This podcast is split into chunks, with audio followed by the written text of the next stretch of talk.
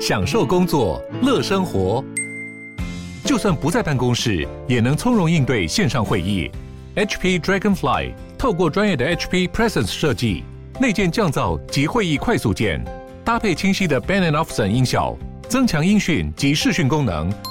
HP Dragonfly 顶级商务笔电，采用 Windows 11专业版，让您在会议中享有最佳的视觉和听觉品质。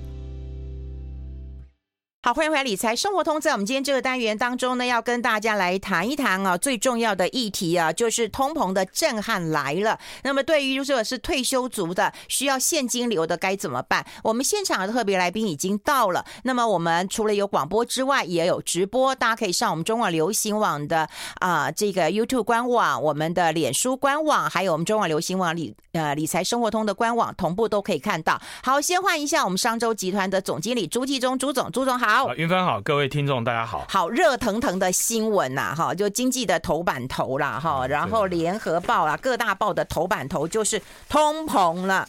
通膨就像一个怪兽一样，很多人都很担心啊，因为钱会越来越薄，东西会越来越贵呀。那你怎么看待这个议题啊？好，呃，其实商周在呃。我们的这个上个上一个上一个礼拜，我们出的一篇文章也在讨论这个问题哈。那我想，呃，过去应该是说过去这一个多月，呃，大家都。持续在在关注这个议题，为什么？因为第一个就是呃，中东又开始战争，然后大家就担心油价会不会再上去。那当然，昨天油价有下来。对，好，那啊，所以油价我们等一下可以去讨论第二个话题，好，就是油价会不会持续的上去？那油价会是一块。那可是我觉得，呃，从去年到今年，我觉得最重要的一件事情，大家就是说看到呃，整个能源价格的上升，它不只是油价的问题，还有就是呃，主要是呃，在这一波。呃，这就是短期间间哈有波动的东西是什么？呃，其实能源。呃，这个天然气的价格有在上来，那天然气的价格其实本来已经下去了，那可是后来又跳上来。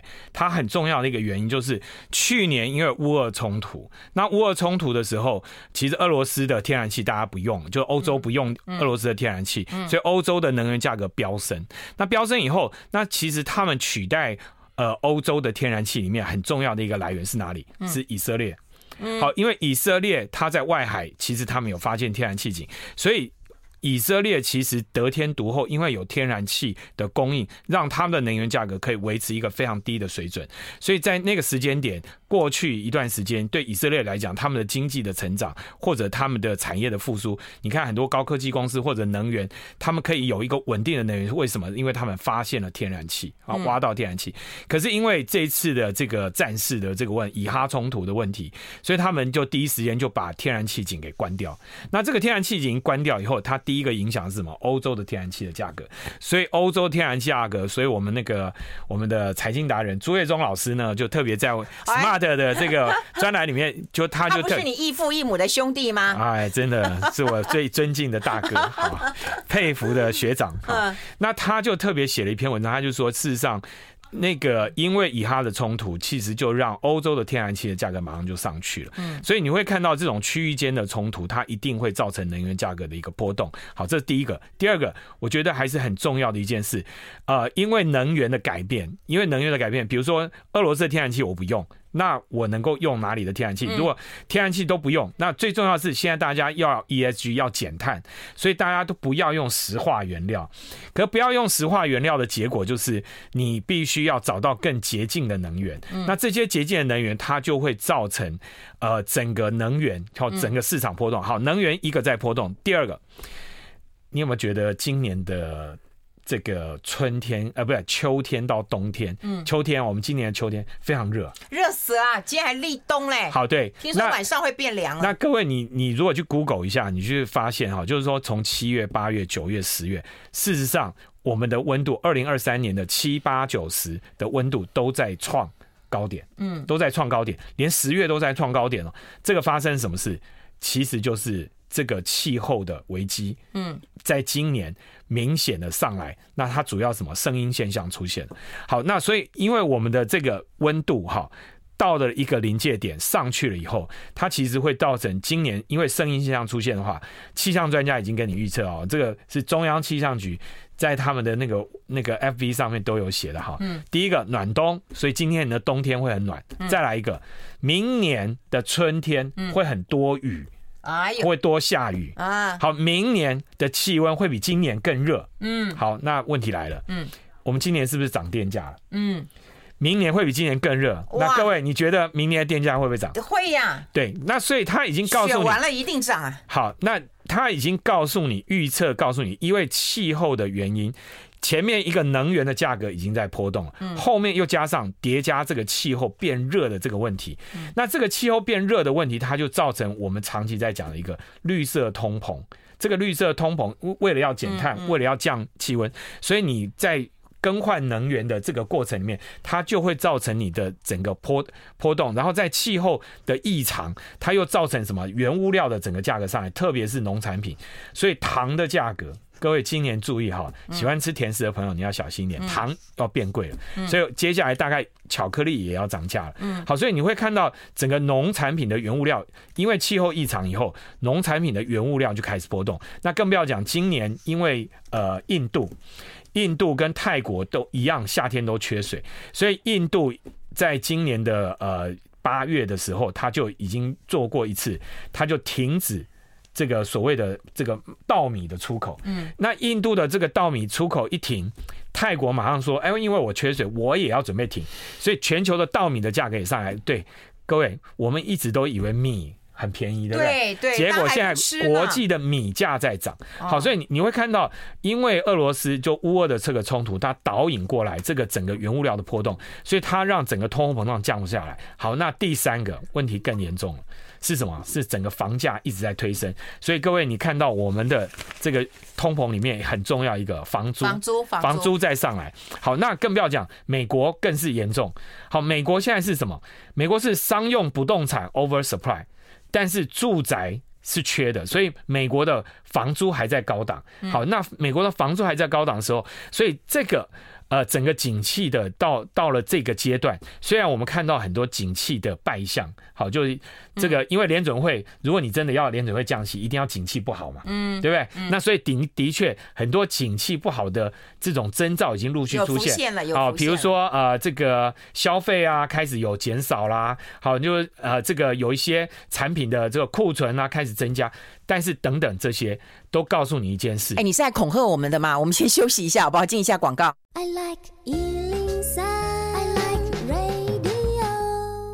好，欢迎回来理财生活通，我是夏云芬，在我旁边的就是我们商周集团的总经理朱继忠朱总了哈。我们要跟大家来谈谈，虽然跟啊、呃、第一段我就说有点恐吓了哈，就通膨来势汹汹啊，的确让大家很忧心啊。但我有看到你们这一次啊、呃、提到了哈，就有一个人他呃股息的收入就有六十万，对，六十万其实对一个退休金呃退休族来讲的话，那我一个月算一算，我有五万块钱可以花，日子其实还我觉得不错。可是因为投资也不太好啊。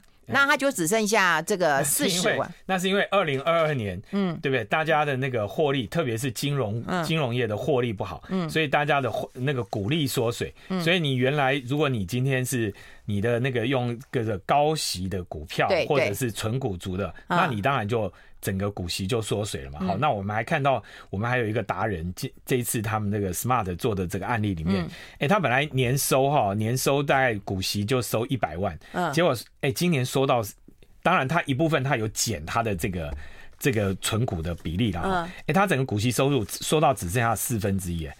只有二十五万，所以，所以，所以你这样日子怎么过呢？好，那日子不不能过，就要想办法嘛，哈，对不对？所以我们今天才有，今天我会来，嗯，好，对不对？这个拯救大家，没有没有，怎么敢讲拯救？只是给大家一些建议，提醒大家一些事。好，我们刚才先讲绿色通膨，哈，好，绿色通膨这件事要告诉大家，我觉得关键字不是绿色通膨。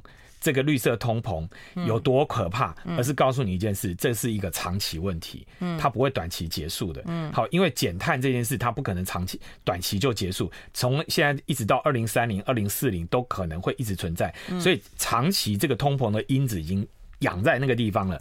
好，那这个长期通膨这个因子养在那里，那就会延延伸到你刚才讲的另外一个问题。你们上一段节目也特别讲到。哎，这个债券市场，嗯，这个高利率，高利率，接下来因为景气就算不好，我们说景气假设出现一些不好的征兆，呃，联准会可能会降息，嗯，就算会降息，可能。过去那种低利率的时代也不见了。嗯，好，为什么呢？因为中美贸易对抗这件事情，它是结构性的因素。那你觉得现在因为降息，因为这个因素改变以后，中美就会和谈吗？因为拜登跟这个习近平主席这个搞那么久了，对不对？这个 APEC 见个面，大家就会和解吗？不可能的事嘛。那因为不可能，所以它就会变成一个什么？因为以前是。世界是平的，嗯，全世界最大工厂就是中国，现在不是啊，现在是叫中国加一，对不对？中国以外地区大家都可以变世界工厂，所以你看现在印度也要变世界工厂，墨西哥也说，越南也说电动车世界工厂，然后呃，这个越南他说他是半导体再加电动车，泰国也变亚洲的电动车，哎，所以你会看到到处都是遍地开花。哎，那这个遍地开花意思就是什么？就大家都要成本。嗯，那大家都要成本的状况之下，通货膨胀怎么可能会降？所以通货膨胀它会维持在一个相对高的水准。所以各位就各位要忘记，好，二零一八年就是。疫情之前连续十年超过十年以上的低利率，嗯、那时候大家不是都喊零利率、低利率吗？嗯嗯、你要忘记那件事，嗯、那个、那个、那个历史，那个美好的历史已经不在。好，今天还有一个消息，那个 WeWork 不是破产吗？哦、对对对对，那个就是代表一件事，WeWork 当初看起来像只独角兽，很猛，新创，很会拿钱，一下欠了这一次倒店倒店的时候欠了超过四百亿的债务，好，对不对？那为什么会这样？因为低利率嘛。因为低利率，大家觉得有好 idea，我就投你啊，反正你可以赚钱。结果后来证明你的 idea 根本没办法兑现，没办法赚钱，所以到最后现在破产了。那我们要讲就是说，大家对投资就必须要稍微谨慎一点，你要慎选。好，那刚才你特别讲退休族更要慎选，为什么？因为哎，没钱用啊。等一下，你先讲哦。高利率其实对退休族是福音哦。嗯。对吧？所以你你你如果有一个稳定可以配息，无论是定存也好，那现在问题来了，就是说美元的定存很高，可是问题是你你怕你现在去爱美元的时候，就爱到美元最高点，对不对？你你很害怕这点，所以我们要的是一个稳定的现金流。所以怎么样去找到一个稳定的现金流？高利率理理论上对退休族是好的，但是我们现在就要讲说，你必须要。让你的投资组合做一个多元分散的投资组合，而且拿到一个稳定的现金流，这是第一个。那第二个，因为高通膨，所以你必须要。因应的时候，你就是你对你的生活支出，你要控制生活支出的比例。所以我们在呃这一期的 Smart 的这个退休族的这个呃封面故事里面，他特别讲到了一件，我们重新提了那个叫做四趴的，好四趴的退休金生活提领法。好，那这个呃关键哈，大家一定要记得哈，就是说，如果你今天退休的时候，你准备了一笔现金，好，就是你的金融资产，就是不是房地产哦，是金金融资产啊，就是你。可以变现的这些资产，你准备了，假设是一千万，那假设是一千万，你每一年你可以从那里面提领出来，拿去花掉，去当你的生活费花掉的，那只有四个 percent。嗯，好，所以一千万你只能拿四十万出来花。嗯，好，那这个是一个四趴的。提零法，那可是前提是什么？你每一年你的一千万还要能够创造六个 percent 的获利跟报酬，嗯，那这样的话你就不会入不敷出，你的那个一千万就会一直留着，即使你今天活到一百二十岁。一百五十岁好了，嗯，都还可以支应你的生活。嗯、那只怕未来的通货膨胀越来越严重的时候，你的购买力会越来越差。嗯，那你可能就你必须要累积更多的现金，否则你没有办法支应你未来。因为你现在讲这个四趴提零法，你必须每一年的那个维持稳定的一个。收入，嗯，然后再加上你的母母，你的母金必须是维持一样大，资金池要维持不变，然后你才能够有稳定的四个 percent 可以去提领嘛，嗯，好，那现在的问题来了，如果今天通货膨胀越来越严重的时候，或者通膨你会担心通膨的时候，那你如果你没有办法创造你的六趴的报酬提高，那你怎么办？你只有降低你的支出，好，所以那你要降低支出之前很重要，你必须要去做。记账这个动作，好，所以建议大家，如果今天真的是退休了，好，大家应该要有一个用手机 APP 记账的方法。嗯，好像我们这一次 Smart 的这个封面故事，这些达人都有教大家怎么用手机 APP 做一个简单的分类。好，就是用预算去控管你花钱。那特别是为什么现在要特别谈？因为今年开始哦，大家又开始恢复旅游了。嗯，好，旅游就会花很大一笔钱。对，好，所以当你在做旅游支出的时候，你一定要去做安排，否则的话啊，就是你过了一个礼拜、一个月很爽的生活，接下来十一个月就要勒紧裤带。好，那这个就是麻烦了。所以记得你每一年一定要能够有四趴的提领法。那大家要把这个算清楚，因为当我们现在长寿风险越来越严重，大家会活得更好，活得哎没有，因为活得更久。不见得是更好，嗯所以那你要活得更好的话，你势必在财务的规划上，你要做到严格的用预算来控管。哎，六趴的一个报酬率啊，本来对于啊去年或今年的人都会觉得很兴奋，美元定存就五趴了，对不对？其实不难的一件事情，但价格下跌又造成这个恐慌了。六趴其实听起来是很难啊，事实上是很难的。我们待会讨论。我好，我们持续跟朱继忠朱总来谈一谈啊，因为刚刚讲了六趴的一个报酬率啊，其实从这两年来讲的话，好像都觉得不难嘛。我美元定存就就有五趴多了嘛，嗯，好像是不难，或者是投资，也有人讲说股市一天涨停板就十趴了哈，更不难。可是说实在的，不管是啊战争因素啊，经济因素啊，的确是让投资的难度是变高的啊。嗯，好，嗯，哎，这个我觉得这句的命题哈，嗯，就要看。你怎么看这个角度哈？不过我们打个岔哈，刚才我们这个运分已经答应要帮大家去争取 争取以房养老的这样的服务哈。那如果大家有什么困难啊什么的，都可以在脸书上写给夏云芬小姐，夏云芬小姐会跟银行来反映，嗯，来帮大家争取，对不对？嗯，你说了你要找苏律师哦，要提供服务哦，好不好？那苏律师有听到的话，就要帮大家，对不对？好，好，那。我觉得关键是什么？你什么时候看报酬率的问题啊？嗯，因为你都讲的很很短期的，嗯，因为老实说，今年今年的整个呃，大家一直讲 ETF 很危险或者怎么样，可是今年是不是有一些 ETF 表现很好？是啊，有一些台股基金表现非常好啊。嗯，今年你如果认真的投资，哎，拜托，很多台股基金是赚四十几趴啊。嗯，那 ETF 也对，ETF 也都是三十几趴、四十几趴的。不是只有一只哦，它是还是好几只哦。好，那问题来了，它不可能每一年都赚三四十趴吧？嗯，好，那它可能去年赔个十趴，今年赚个三四十趴，两年平均下来大概都还可以十几个 percent。嗯，那我们要讲的是关键是什么？关键是各位，你要用长期投资的角度去看，你不是每天在那边看你的报酬率，嗯，那每天在那边抢进抢出，哎，那个我觉得最最恐怖的是，我听到很多理专在讲说，哎，还有人建议说月初买这一档，月月尾买另外一档，然后大家去套那个配息，对，没错，不好意思哈，你这样转来转去的时候，其实你都你这个配息都被。理专赚光了，因为都被手续费吃掉了。嗯，所以我们其实在讲的是说，我们靠投资来打败六趴不是很难的事，理论上真的不是很难的事，但是你要长期。嗯，你你今天要放长期，那去年表现不好，的确不好啊。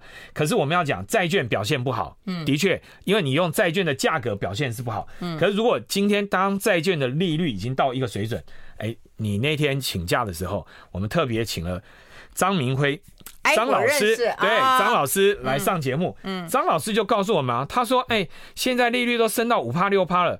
他就去买债券了，嗯，他就开始买债券。那我听到张老师买债券，我就更安心了，因为连张老师这么聪明，哎，拜托，三十几年的会计师，哎，他对投资是超厉害的。他都跟我讲说，哎，他就开始现在他开始慢慢买债券。所以各位，他讲的就是不用急啊，嗯你慢慢买，慢慢买，他就持有到期嘛。那这个持有到期，哎，他持有到期，他不是买债券 ETF 啊，他就是买债券，债券才有持有到期的。那你债券 ETF 你要自己挑过，你要仔细看过。好，那所以那他就持有到期，然后买这个债券，他就去领这个配息。嗯，那我所以我觉得现在是一个好的时机点，是你刚好可以买到这种高高息的债券，好，那但是就是你要干干净净的，你要把它那个配息的来源搞清楚，那个配息不是配到自己的本金，好，它不是给你一个很超高的配息率，你为了那个配息率去拿，而是说那个结构是很透明的，他告诉你说，哦，我这一档公司在啊，我这家公司很稳定，嗯，好，就比如说我我那天听他们讲说，比如说 Netflix，嗯，Netflix 现在这个串流平台，哎，他马上他就已经从非投资等级债现在变投资等级债，嗯，那因为串流平台还不错，所以投资等级债，然后它就有一个稳定的现金报酬，就是给你一个利率就还不错，那所以我觉得类似这个就是很适合退休族他去持有哈，像我有一个投信的朋友哈，就退休的投信的朋友，他就是直接。呃，陆续在这种债券升息的过程里面，在债券价格大跌的时候，他陆续他只要有看到有六趴债券，他特别去买很多呃什么花旗银行啊这种美国这种大的金融机构，国际上的大的金融机构，假设到六趴的时候，他就进去买，买了以后，他就是每一年的现金，他就是靠那个配息来做来来生活。那一定是有钱人。我们先休息一下，待会讨论。I like 好，我们持续跟朱继忠朱总来谈一谈呐，哈，就是今天他准备了一堆表格啊，你到底要不要讲啊？好，来来，我们讲一下这个表格。哎、欸，这个表格你这样 有，我们可以有放上去。对，那我们讲这张表格，就是说。各位看一下，就是大概十月份才公布的这个哈，这是一个跟 CFA 协会一起合作的一个呃退休金的这个排行的一个调查，总共四十七个国家，全世界四十七个国家。哇！各位，我们先看下面那一栏哦，平均数、平均分数，全世界的国家平均是六十二点九。那各位你看一下台湾是多少？台湾五十三点六。所以简单说，我们是低于全球平均的。哇！所以不及格。嗯。好，然后再来充足性。全球是平均六十四点八，台湾多少？四十七点六，一样不及格。嗯，好，全球可持续性五十四点二，台湾多少？五十二点九，勉强，勉强还可以。好、嗯嗯，再来一个完整性七十一点九，台湾只有六十四点一，所以台湾第一个我们不够完整，第二个充不充足？不够充足。嗯，那因为不够充足、不够完整，所以我们的可持续性相对比较靠近全球平均。嗯，这样可以理解吗？可以，就是说。我们现在的整个退休金制度，政府给大家，因为我们退休有三只脚嘛，哈、嗯嗯，就是有一个是要自己准备嘛，嗯、另外一个是雇主跟国家会帮你准备嘛，就是大家要提提前为自己存钱啊，有这个退休金制度。我们的退休金制度，老实说不够充足，不够完整，嗯、可持续勉强、嗯。那可持续的意思是什么？目前给的条件，这个退休金给的条件，它可不可以一直持续下去？嗯，好，那就是。英文就叫 sustainable，嗯，好，那你可以按照你这个这个资退休金的 pool 去指引你们。我们现在是勉强接近平全球平均水准，可是我们看一下哈，比我们上面的哈，你看，比如说中国，中国就比我们严重，它的可持续性只有三十九，所以中国是很恐怖的。它虽然有一个社保基金很大哦，嗯，可是它事实上它的整个退休养老的可持续性是很弱的，嗯，好，那再来你看马来西亚，重点是马来西亚都感觉表现比我们好。好，它马来西亚的可持续性比我们好，它的完整性也比我们好。为什么？因为他们有石油，所以他们做了蛮多的事情。好，那可是我们要看上面哈。包括日本、香港、新加坡，我们其实退休金制度都输人家，都没有比别人好。好，那所以在这个状况之下，我觉得我们就必须要去思考，我们是不是在充足性跟完整性上，我们应该要更加强。那第一件事，我觉得很重要一件事就是，大家那个自己为自己的退休金存钱，特别是劳保、劳工、好劳保的，我们现在自提的比例已经到了十二个 percent 到十五个 percent 之间，所以。鼓励大家还是要尽量要开始为自己存钱。为什么？因为我们的公保、军保，他们事实上他们自己存钱的比例都非常高，所以你不能讲说公务员领的退休金比劳工多是不公平的。嗯，那事实上他们其实有为自己存钱，但是劳工因为我们大家都没有为自己存钱，所以在这个事情上，我们的退休金制度的确应该要在持续的改革优化，让我们的退休金可以更完整。那这个就是政府。或者制度上可以为大家准备。那今天放在这个通膨的压力下，就更严重，就是可持续性就更重要。因为通货膨胀上来，你的可持续性可不可以持续稳定，这个就是非常重要的一个原因。好，那所以我们刚才讲到，再来一个就是我们刚才讲了一个四趴的提领法，再来一个就是你的六个 percent 稳定要有一个报酬，然后让你的这个退休金很重要一个叫做现金流要稳定。对对对。好，那这个现金流稳定，意思就是说我在存做退休金理财的时候，不是追求高报酬，我不是在追求一个不断的赚钱增值。而是说退休以后，我要的是我要有一个稳定的现金，我要能够变现。嗯，那所以这时候你的这个定存的比例，就是你维持现金的比例，你可能就要稍微高一点。嗯，就是你还没退休之前，你的现金可能不要存那么多。可是你你现在退休了以后，像我们的这些达人就建议，大概你可能要维持，本来你可能是呃六个月的。这个存生活费就够了，那可能要增加到一年甚至到两年，两年的这样的一个，你才能够够去支持你的现金流。好，那我想这个是一个很重要的事情。再来一个，我觉得还是回到头，就是你要让你的退休金的池子不断的长大，那这个怎么办？一定要靠长期投资。所以我觉得今年反而是一个蛮好的机会，因为我们大家都今年现在都十一月八号了。哦，我的意思是说你要挑标的。所以今天到年底的时候，就年底到过年的时候这一段时间，就刚好是一个你可以重新去思考你的投资标的到底好不好，你应该重新回头检视。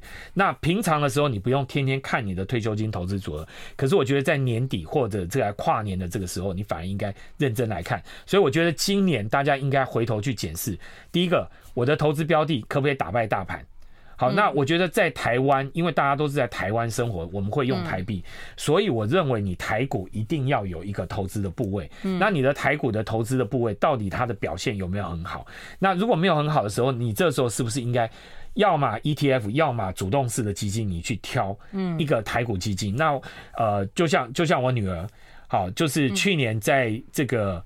这个股市跌的时候，我就鼓励他，就是说定时定额持续的存钱。嗯，结果他今年他的台股基金，他跟我讲说，哎，他的台股基金大概随便大概报酬也都有差不多接近十十五个 percent 到二十二个二十个 percent。好，就他定时定了，像对他来讲，他刚刚出社会，所以对他来讲，他自己就很满意。他的钱是你给他的，还是他自己存的？啊，他自己存的。哦，好，他自己存的。当然，我我有给他另外一个户头，那是我给他的。嗯，那他自己的那个户头就是他自己存的。那他自己就会去看里面的那个现金。好，那所以我觉得像这样定时定额台股的部分，大大家就应该特别去看，因为今年台股基金表现好的基金，就像我刚才讲的，有的到四十趴，有的到六十趴的报酬。好，那我们就去看它长期绩效是不是稳定。那最重要的是，你应该去认真的去把这样的投资组合建立起来。好，就像呃，其实你呃，今年。呃，成长非常多的是这种高股息的 ETF，嗯，对不对？嗯，像高股息 ETF 最近都讨论非常非常多，那你应该去把它的配息来源呐，那这个投资组合是不是有哪些公司它可以做很稳定？像我最近就发现，哎，有一档基金，它的这个这个高高息的这个 ETF，它居然这个稳定配息最高可以配到十三个 percent，然后而且它的那个报酬率还其实还蛮高的。那我其实我就在研究，像这样的一个基金，哎。而且他们现在很多的这个基金 ETF 都是季配息，嗯，好，那你只要季配息，它不要配到本金，它都是从它的这个股票的投资操作里面可以得到获利的话，那其实你只要仔细研究，我觉得反而是在。因为有人高报酬嘛，有人报酬普通嘛，有人配息很高，可是配息的来源不对嘛。那这个问题其实要大家花一个时间去把它检讨一下。嗯，那检讨一下，你就可以去做一个更换。那我觉得让你的长期投资是稳健的，那你这样可以稳健的赚到六趴到十趴的报酬。好，因为你只有股票，你只要靠有这种股股票或者平衡式基金，你才有可能赚到一个比较高的报酬。嗯，好，那。那这样的话，你其实用无论你的股债配置，或者你的，我们这次讲的都是股债的配置，还是一定要回到股债配置，因为即使债券这两年表现不好，但是大家要相信，债券长期对你来讲还是非常重要的一个投资组合，你还是要给它放在那个地方，好让。因为它有可以配帮你配到稳定的现金流进来，所以那个债券的利吸收是非常重要。所以我觉得大家反而可以趁这个时间好好研究一下，然后去更换一下你的投资组合去做调整。嗯，因为我觉得你们这一期啊做这个啊通膨跟退休的议题啊，但通膨就是退休族的第一大天敌呀，哈，还有投资的问题，那当然还有医疗的问题，就我们老的时候、病的时候该怎么办？还有就是长寿的一个风险呐，哈，都在这一期的一个呃呃 Smart 致富月刊当中可以提供大家来做一个参考了。好，今天当然非常谢谢我们啊商周集团的总经理朱继忠朱总到我们的节目现场跟大家做这么清楚的一个啊分享了哈。那最重要的就是化解了一下大家对于通膨的一个啊压力。你要帮他做那个哈。哎，你怎么每次都提醒我这个？你每次 哎，我感谢提这个节目可以做，然后就就害这个苏律师跟害我哈。好，我们会提供这些，一定把你找来，你要好好来做这个专题了。好，谢谢朱一中朱总，我们下次再见喽，拜拜。拜拜。